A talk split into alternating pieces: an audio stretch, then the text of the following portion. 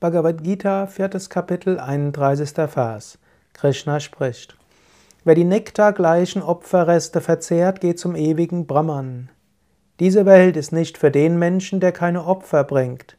Wie kann er dann die andere erlangen, o Arjuna? Wir leben heute in einer Welt, des, wo man sich selbst als Opfer empfindet, anstatt bereit zu sein, Opfer darzubringen. Wir leben in einer Welt, wo Menschen schreien, dass andere sich um sie kümmern, anstatt sich selbst um sich selbst zu kümmern. Es wird so schnell nach dem Staat gerufen, es wird so schnell darum, gerufen, dieses und jenes zu machen. Anstatt Opfer zu bringen, empfinden sich Menschen als Opfer. Überlege, wo bist du vielleicht in dieser Tendenz, bevor wir jetzt darüber sprechen, was andere Menschen alles so Schlimmes machen. Überlege, wo forderst du von anderen etwas ein? Wo empfindest du dich als Opfer, dass du nicht gerecht behandelt wirst, dass andere dir nicht das geben, was dir zustößt, zusteht? Überlege, wo denkst du, dass andere dir eigentlich helfen müssen?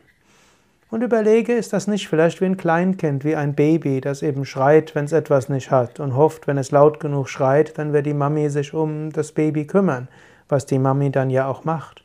Aber als Erwachsene geschieht das oft nicht. Natürlich gibt es Unrecht und natürlich hat man, wenn man in einem Sozialstaat lebt, sollte man auch den Sozialstaat in Anspruch nehmen, dann, wenn man ihn braucht. Aber besser ist es, selbst engagiert zu sein. Besser ist es, selbst Opfer zu bringen.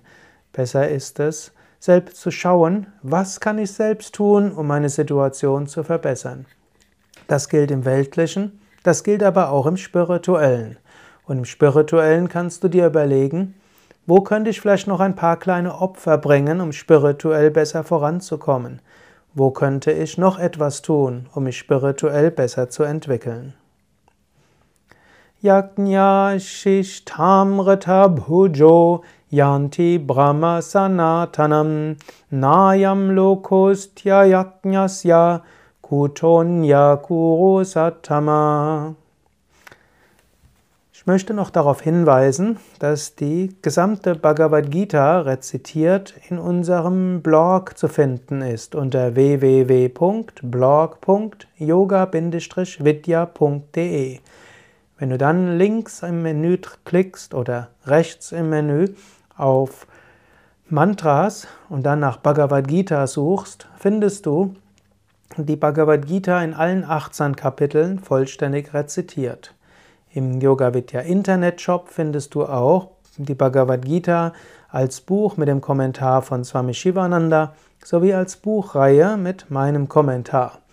Du findest auch die Bhagavad Gita als Hörspiel. So hast du viele Weisen, dich von der Bhagavad Gita inspirieren zu lassen.